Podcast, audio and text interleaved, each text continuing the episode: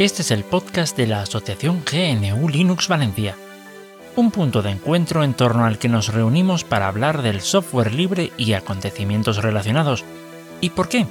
Pues porque sin software libre no hay democracia.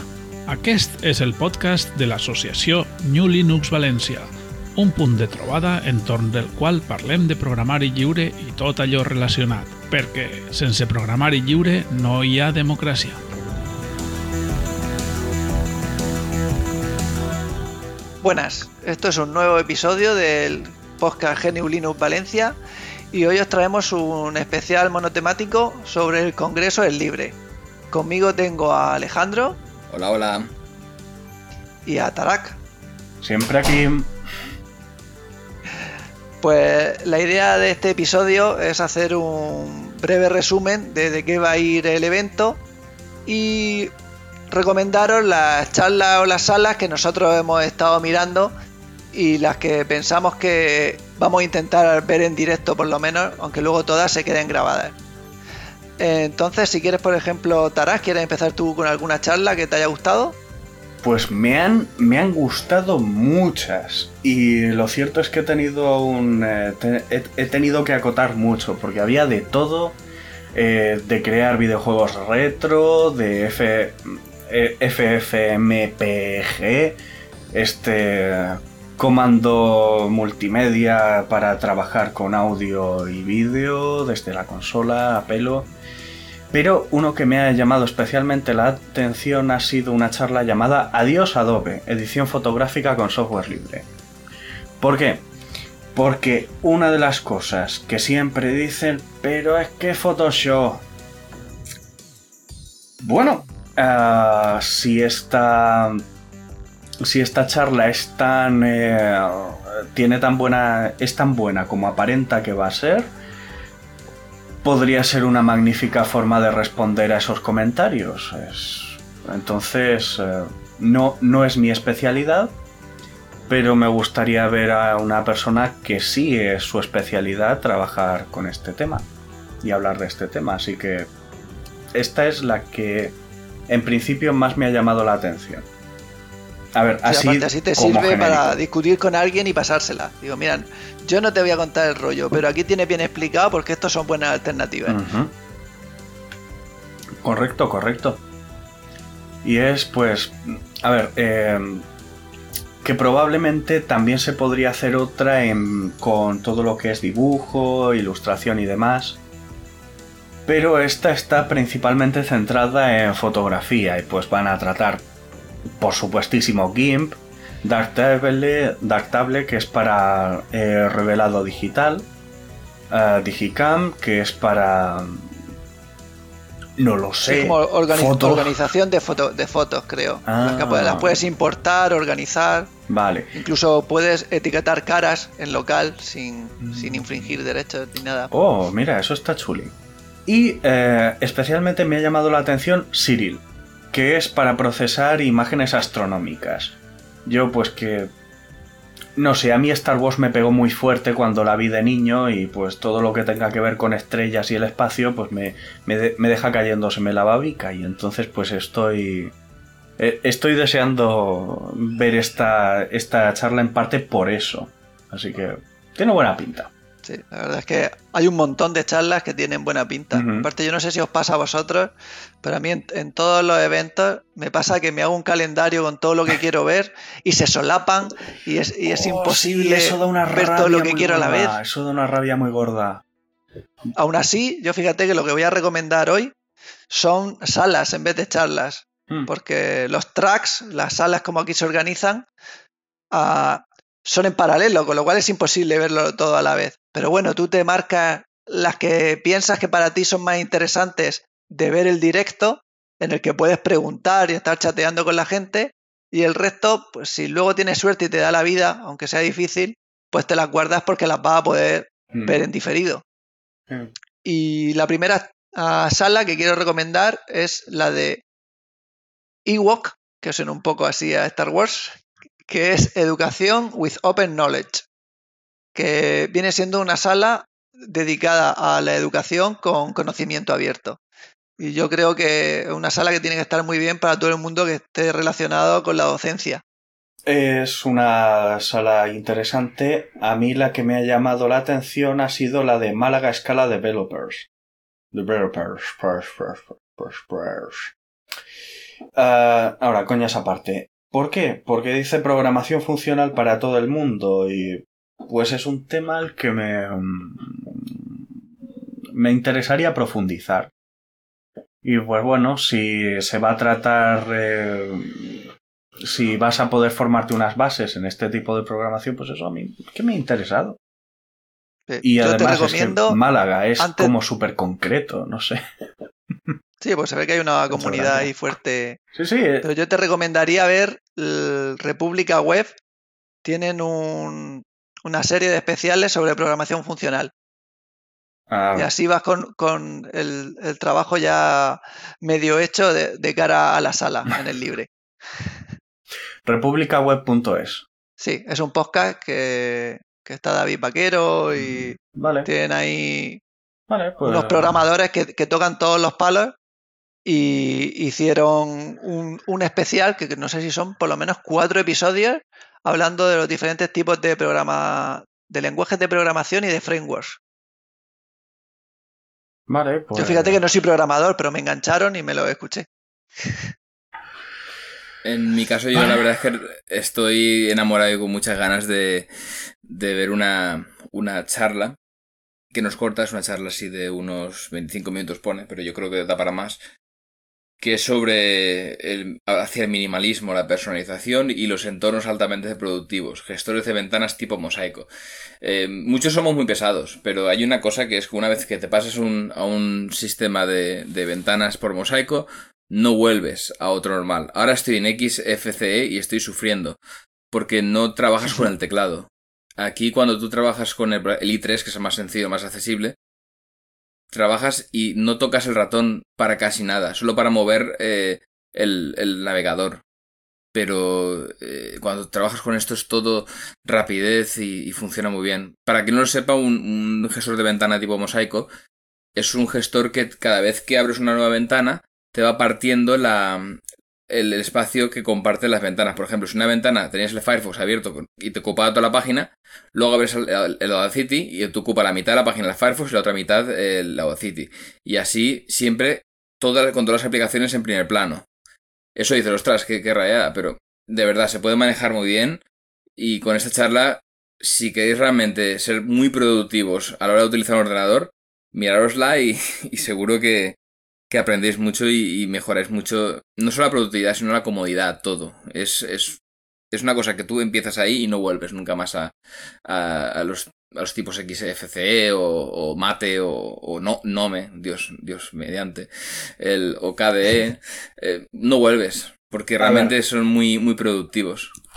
Yo voy a decir lo mismo que tú, pero mi conclusión es radicalmente opuesta. No lo hagáis.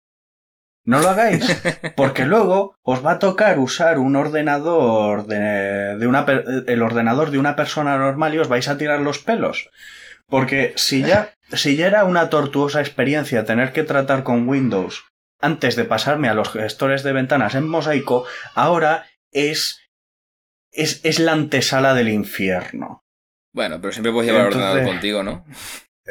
Ya, pero cuando me toca usar ese en específico porque no puedo instalar tal, es horrible. Coincido, coincido. y, por, y, por, eso nunca puedes volver otra vez a los gestores normales de ventana, los que no son tipo mosaico.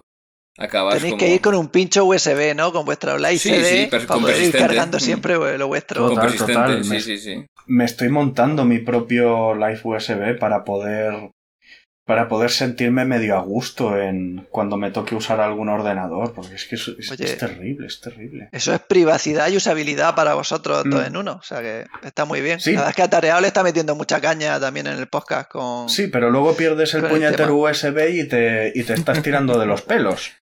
Pues como, madre mía. Bueno, siempre puedes... ¿Cómo podía usar yo este, cómo podía usar yo este programa antes? ¿Cómo podía manejarme así? Es tan incómodo de verdad, de verdad, no, evitad los gestores de ventana en mosaico como si fueran la peste, porque no podréis curaros jamás, no podréis volver a ser normales. Es- bueno, pues puede ser normal y utilizar un gestor de ventana tipo mosaico, ¿no? No, no puedes. Vale, no vale. puedes. Es, es, es, un- es una pendiente resbaladiza que dices, oh, eh, pues, oh, qué, qué cómodo es esto. Pero, ¿y si, ¿y si cambio estos atajos de teclado? Y, oh, Dios mío, esto podría cambiarlo. eh, esto podría cambiarlo para hacerlo más eficiente. Solo tengo que recompilar. Oh, Dios mío, pues este tiene muy buena pinta. Oh, madre mía, eh, ¿qué estoy haciendo ahora mismo retocando las, los parámetros del kernel? Pero tal vez te lo pasas bien, ¿no? No me digas que no. Sí, sí, pero a ver, a- Si no se lo pasa bien en Masoka. Yo, yo sin problemas porque no tengo una vida. Ah, cierto, si tienes familia, la verdad es que se hace mucho más incompatible. Tienes sí siempre que tirar de, la, de los gestores de ventanas de tipo mosaico, pero con la configuración estándar, ¿no? Porque no te da tiempo Es que a, claro, a- es que- a- a modificarlo. Claro, es que yo, es, es cierto, yo no los uso, es cierto que, que son muy productivos, pero también hay que decir que la curva de aprendizaje o la, la curva de configurarlo a vuestro gusto, pues es un poco así estilo AVI. Depende la. ¿Cómo se dice? El aprendizaje que quieras meter, o incluso los atajos te los haces, los- te los haces tú. O sea. em, lo que más cuesta es eh, configurártelo, creo yo. Y, Claro, pero eso no se lo Es que también, madre, es que ejemplo. también depende, por ejemplo, del gestor de ventanas en mosaico. Por ejemplo, eh, a mí, yo el que uso y del que estoy enamorado es Stump WM. ¿Vale? Stump Window Manager. ¿Por qué? Porque Lisp. Entonces, Lisp, vale. ¿qui- ¿quieres cambiar algo? Pues nada, eh, escribes unas líneas de Lisp. Entonces, y una vez lo tienes hecho, es. em, es muy sencillo. Es En, muy sencillo. en el caso de i3 o BSPWM, la- los gestores de estos de, mm, el de configuración son muy sencillos. Realmente son legibles por humanos. Es decir, una persona normal, si entiende que es eh, mod 4, que es básicamente la tecla con la que modificas, el resto pone shift, co- control y pone exactamente el comando que se aplica. Y es muy legible si sabes un poco de inglés.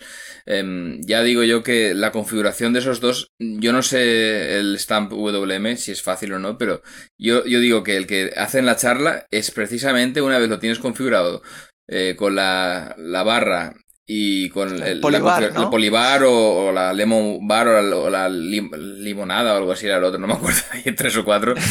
Eh, una vez tienes esas tres o cuatro cosas configuradas, el resto va, el- la, el, la, ¿cómo se dice? El, el documento de, de configuración es muy sencillo de, de modificar y realmente vale mucho la pena porque lo que ganas es... Y no es complicado. Está claro que vosotros dos estáis fichados para esta, para esta charla. Hombre, Sí. va, Sí. pues, va- A ver, servidor eh, se va a quemar. Yo pa- para el resto de la audiencia voy a seguir dando alternativas. Venga, Porque dale. no sé si, si, si todo el mundo va a estar ahí Sí, no, ¿eh? dispuesto a meterse en el mundo de, de los atajos de Y teclado. no volver nunca al, a- al mundo de los normales. al mundo normal.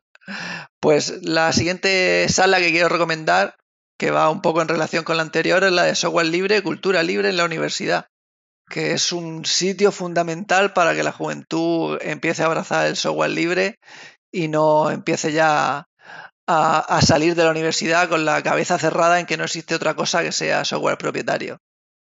Y yo creo que esa sala está muy bien porque hubo una época dorada de las oficinas de software libre y las universidades y eso está de capa caída ahora mismo y esta sala puede ser un revulsivo. Hay otra sala, creo que es charla, que habla de una introducción a OpenStack, eh, controla tu cloud privada. Ese lo veo bastante interesante. Ahora sobre todo que utilizamos la, la nube, ¿no? Te- si te haces una nube tuya propia, en casa o incluso con un dominio, eh, puedes conectarte a tu propio ordenador. Eso es un puntazo en cuanto a privacidad, ahora que la gente está tan de moda la privacidad, la privacidad. Eh, pues es, es un. Yo lo- la, la veo también una charla muy interesante. Así añadiendo otra, otra charla interesante que creo yo. Sí, que ganas privacidad y aparte ganas aprender a hacer esas cosas porque con, Sí, sí. cada vez que montas eso aprendes un montón de Y tecnología. esa tecnología está bastante demandada, la de OpenStack, si no me equivoco. Eh, Sí, desconozco si es de, de nuestra querida Red Hat, que tanto le gusta a, a Tarak, pero sí, está demandada. Bastante demandada esta tecnología. ¿Queréis que dé rapidito una noticia? Que, bueno, las noticias te- habíamos dicho de darlas al final, pero es que esta viene muy a cuento. Venga, pues, da- dale caña. Venga, venga. Vale. em, Pues eh, la policía, en fin, especialmente australiana, acaba de mm, acaba de dar un golpe tremendo a la élite de criminal de Oceanía. ¿Por qué?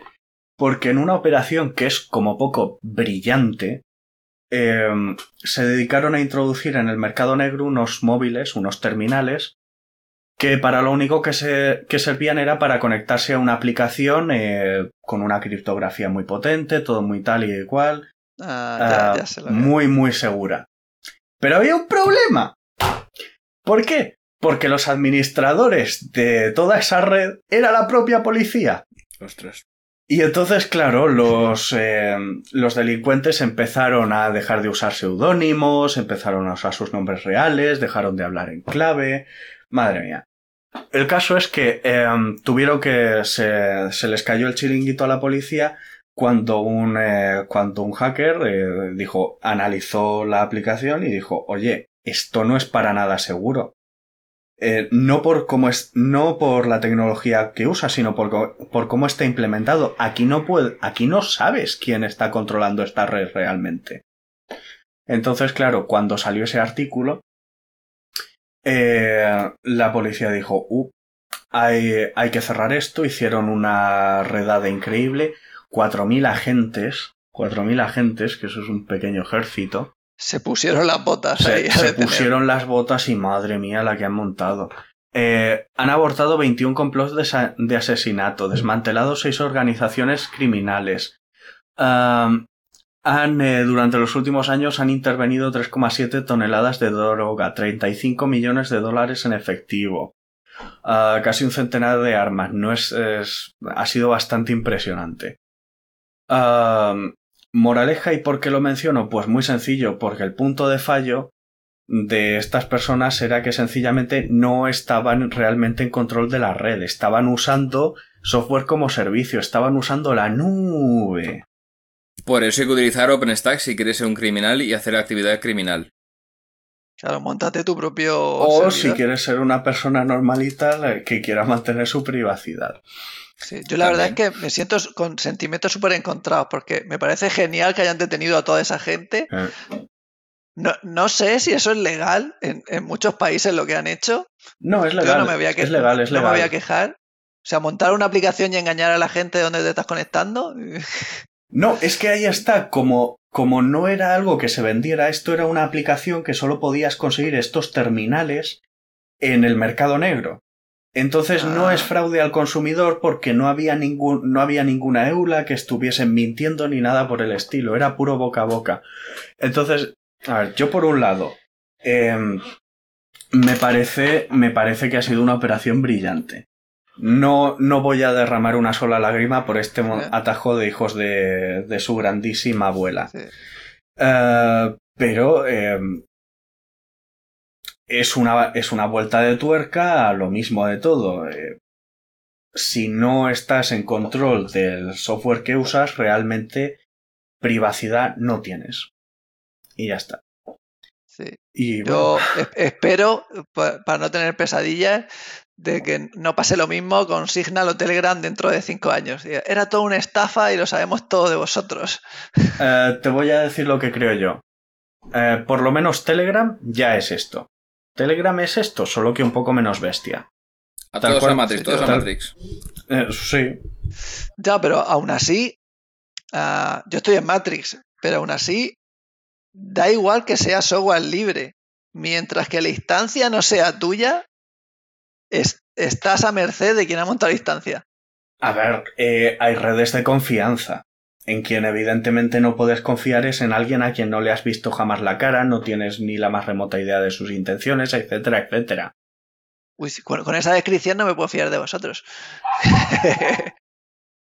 A ver, tampoco usas este canal de comunicación para hablar de cosas eh, demasiado personales, así que supongo que está bien. Bueno, Pero de nuevo, ahí está. Eh, eh, es una reflexión interesante. Sí, sí. Y volvemos. Oh, había otra charla que me la había apuntado, pero luego la perdí, no sé cuál era, que hablaba un poco de cómo se usa el, eh, el servidor de dominios para censurar el acceso a webs. Así Que es, de Eduardo Collado. Eso, esa. eh, Eh. ¿Tú la encuentras? ¿Sabes dónde está? Es que ya te digo a mí. Sí, me- está en, está en el principal de Charles. Eso nos hacía desde, desde- desde hace tiempo ya. Me suena a mí. Incluso Sí, con pero, el tema sí, del independentismo es catalán explicándolo, esto, ¿no? poniéndolo en práctica y tal. Sí, está sí. muy interesante. Ah, vale, Sí, sí. Sobre todo web de libros y cosas así. Ah, Eduardo, no sé si lo comentará, pero hay maneras de saltarte un poco estas restricciones. Por De supuesto. hecho, que si las no me hay. acuerdo, si me acuerdo bien, en China empezaron así, lo que es la, eh, la denegación de acceso a Google y a, y a Facebook, era por puro DNS. Filtraban la- Sí. las entradas y lo que podía entrar o no. Pero empezaron así, luego ya lo han complicado un poco más. Sí, pues yo esa, esa charla también la recomiendo porque si no escucháis el podcast o estáis en el grupo de Eduardo Collado, está muy bien ver las guarrerías que hacen al- algunas compañías con nuestra conexión a internet. Y hablando de derechos, pues ya os recomiendo la sala de derechos digitales y privacidad en internet, que habla también de soberanía digital en las aulas, que viene siendo pues todo el tema de seguridad, privacidad, fiarnos, legislación, que también hay una charla dentro de esa sala de legalidad por Luis Fajardo. Así que desde luego yo creo que en el libre se van a tocar todos los palos.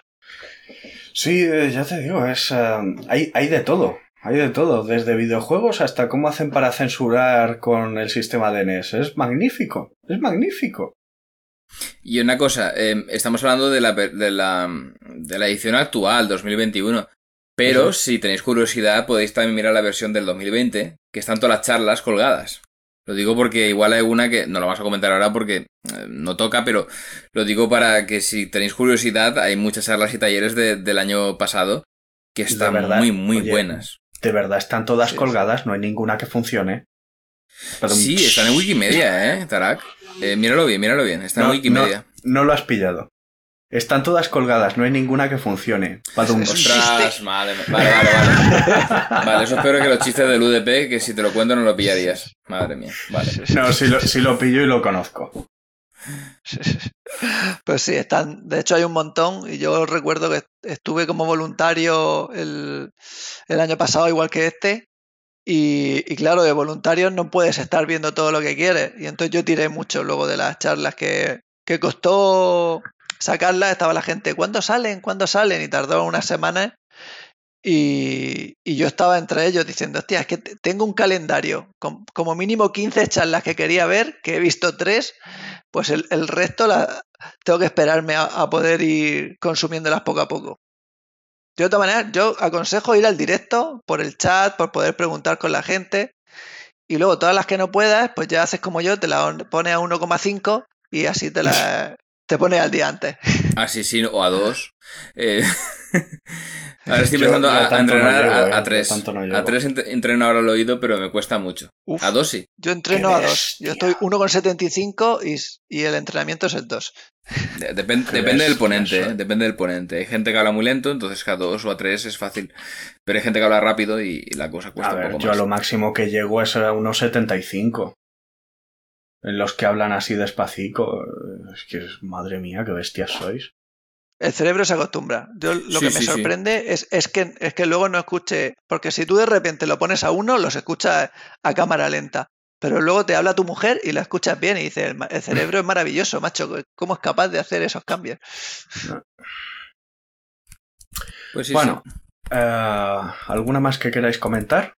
Yo por mi Yo, parte no. para cerrar, eh, voy a comentar si os gusta crear juegos, la sala de Godot. Mm.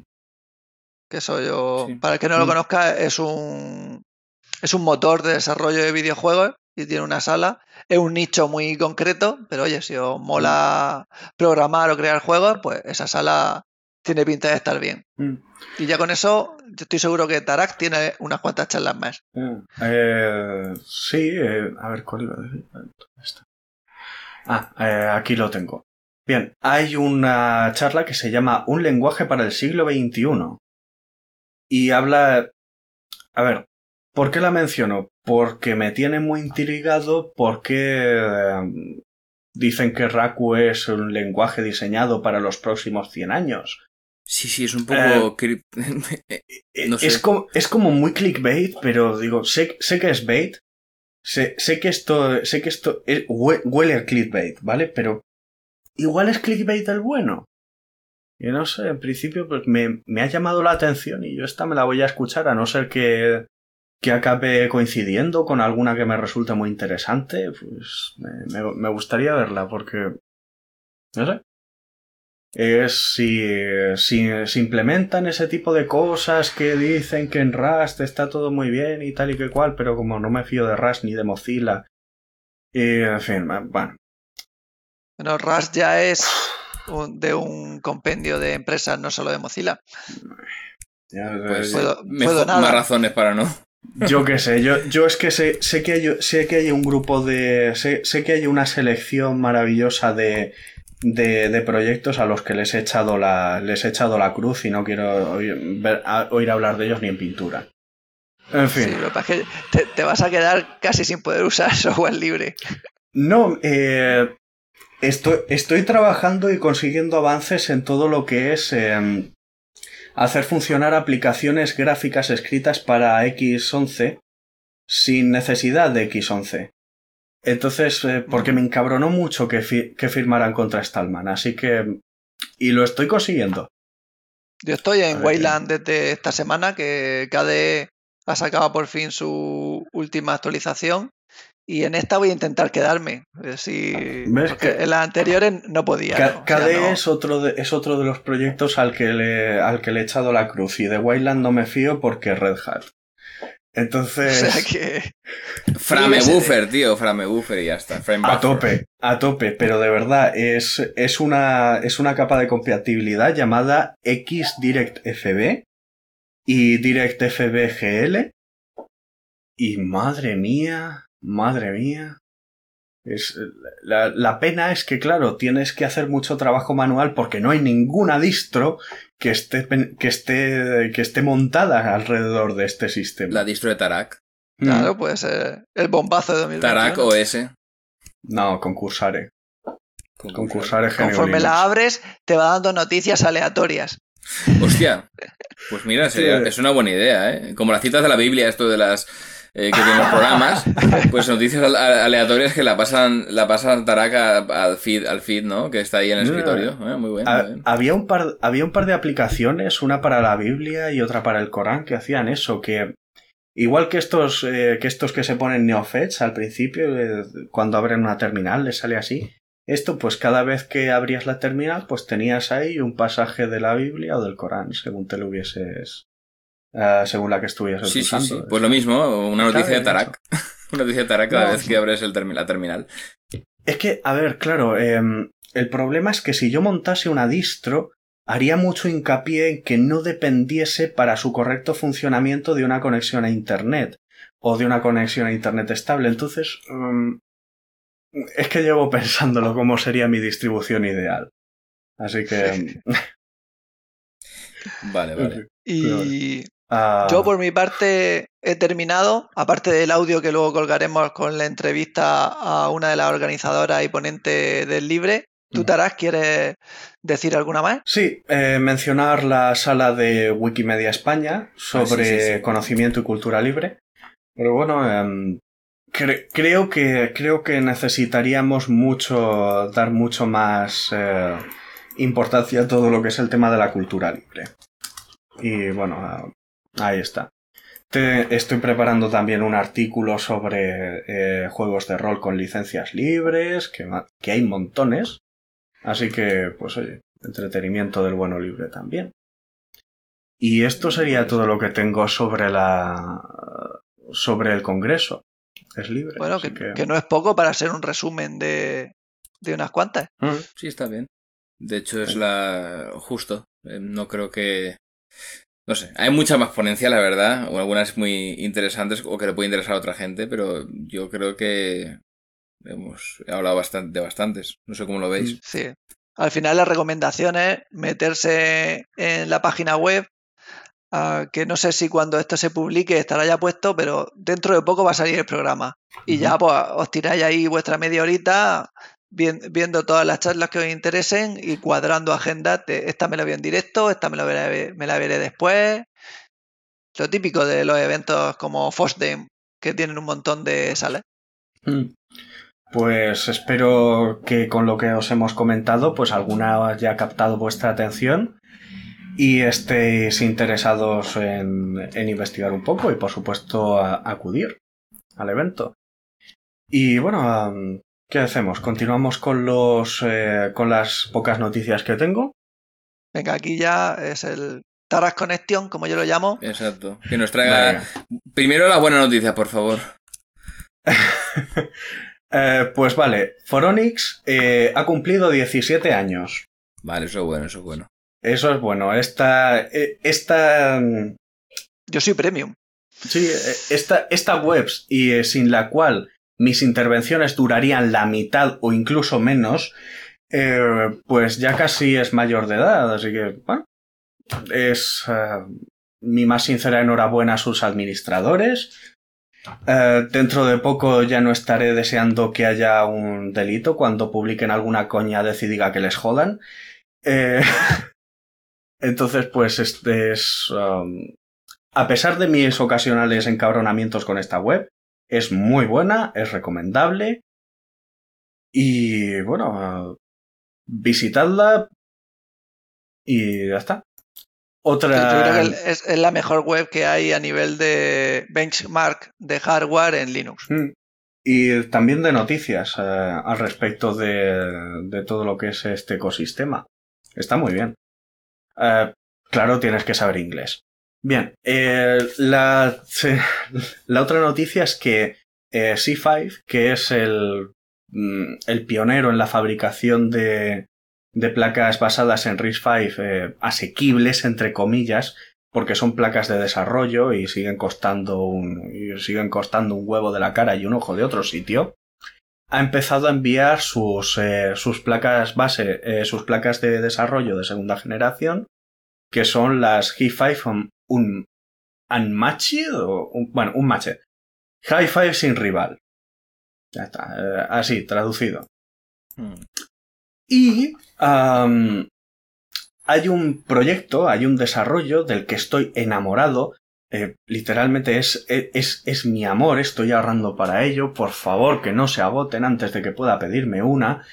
Que son, eh, que es de una compañía llamada Clockwork P, que es, eh, es el modelo Defter. Antes hicieron una pequeña consola eh, nativa con GNU Linux, eh, muy interesante, pequeñita, manejable, buena batería, potencia aceptable, estaba muy linda.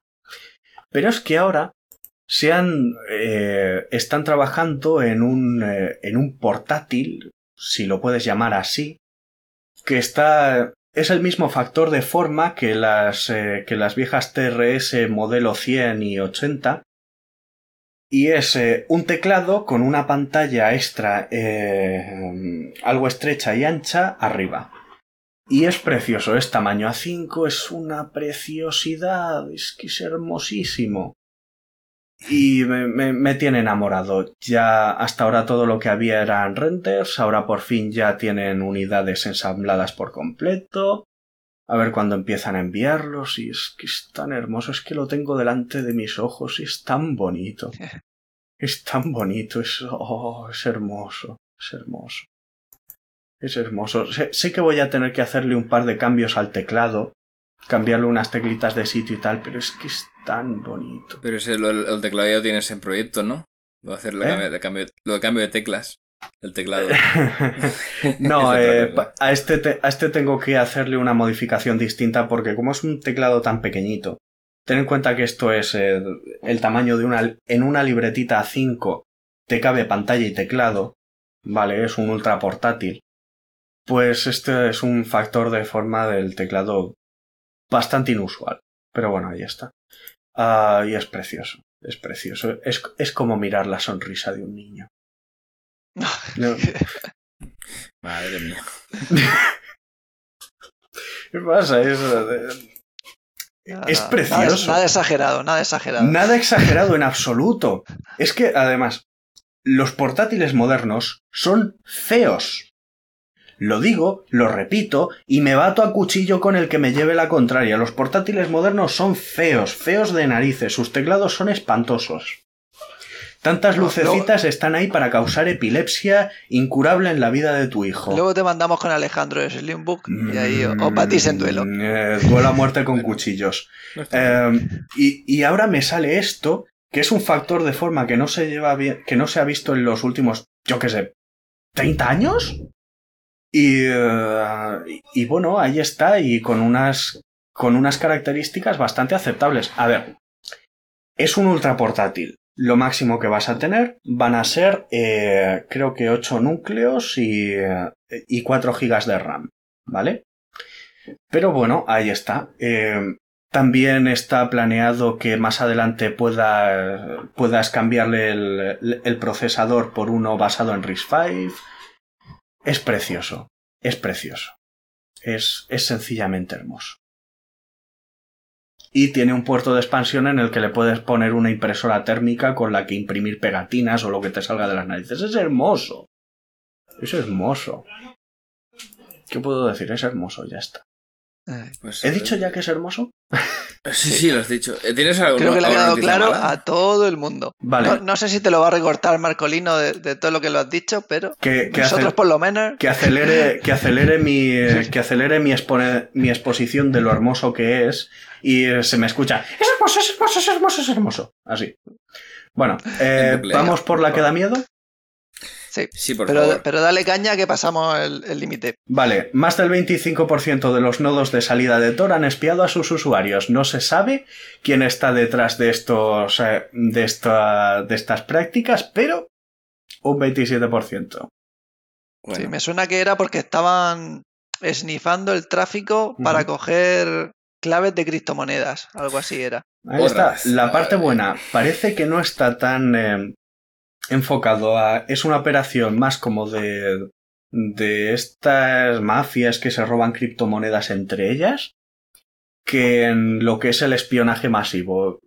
Lo cual Sí, es pero- interesante, pero bueno. sí, pero empieza por ahí y acaba por allá. Ya.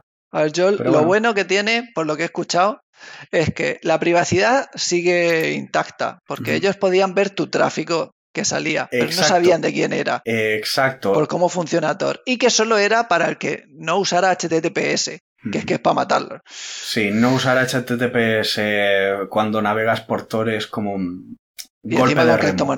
golpe de remo. Pero bueno, eh, ahí está. También hay que destacar que un 27% de los nodos no es suficiente como para suponer una, una amenaza grave de, de tu privacidad. Probablemente eh, muchos de los oyentes hayan visto la serie Mr. Robot, la escena al principio en el que dice cómo, em, cómo puedes eh, identificar a alguien en la red Tor si controlas el nodo de salida y el nodo de entrada. Claro, para hacer eso necesitas una cantidad de recursos bastante bestia. Sí. Entonces, y, y suerte estadística. Bueno, y mucha suerte. Ne- necesitas una cantidad de recursos enorme y también eh, que te sonría la, diosa fortuna. Entonces, es inquietante, acojona un poco, y al parecer no se ha detectado una cuota inferior al 14% en el último año, lo cual es... es preocupante por la persistencia de esta práctica, porque si está, si, si persiste, significa que están obteniendo resultados. Entonces, am, no sé, Pues mira, mi recomendación sería, que yo lo he hecho hace poco, es en Firefox hay una opción en el que te permite marcar que todo lo que navegues, siempre tú pongas lo que pongas, vaya al HTTPS. sí, y si eso, no existe, te saca una ventana. que es eso parecido es al una- HTTPS Everywhere. Mm. Pero esto ya lo lleva nativo. Pues yo se lo he activado y así te olvidas de tener que estar acordándote, a ver, esta página lo tiene, no lo tiene. Yo es que sabes qué me pasa, que me fío más de la Electronic Frontier Foundation que de Mozilla. Porque Mozilla ha estado tomando posiciones al lado de, de opciones muy, muy cuestionables, a favor de la censura, eh, han firmado la carta de los canceladores, eh, de los canceladores, no, no, no, no me siento, no me siento a gusto con Mozilla. Ya, pero eso es a gusto. Yo fiarme, me fío de que Mozilla no me está engañando si me dice que me está mandando al HTTPS. Yo no me fío. Yo no me fío. No. ¿Te, Eh, fías, te fías más de Google? no, me fío más de la Electronic Frontier Foundation. Pero eso es una extensión. Ya. Sí. Pero, ¿Qué pone- pero, me fío, en cuál? pero me fío más de cómo lo implemente la Electronic Frontier Foundation. Es Bueno, lo que hay. Final Evidentemente de Google no me fío porque ni, ni Chromium ni Chrome, ni mucho menos Chrome, que es privativo. Bueno, Pero de, bueno. Google te puedes fiar de que te, que te va a usar para coger los perfiles de, de usuarios, sin duda. Pero que, pero ahí está, que yo no uso servicios de Google. Que le puede, que le pueden dar mucho por saco a Google. Entonces. uf. A ver. Pues yo diría que con 40 minutos podemos dar por finalizado el breve resumen del evento Deslibre más los extras. ¿Qué decís vosotros? Yo creo que ya está todo sí. dicho. Justo. Pues nada, pues un placer volver por aquí y esperemos vernos dentro de no tanto tiempo. Hasta la próxima. Hasta pronto. Venga, hasta pronto. Muchas gracias por tu atenta escucha. Si quieres participar en la tertulia o hacernos llegar algún aporte, puedes ponerte en contacto con la asociación. En gnulinuxvalencia.org barra contactar tienes todas las formas de hacerlo. Te esperamos en el próximo episodio. Hasta entonces. Moltes gràcies per la teua escolta. Si vols participar, pots posar-te en contacte amb nosaltres en gnulinuxvalencia.org barra contactar. T'esperem en el pròxim episodi. Fins pronte!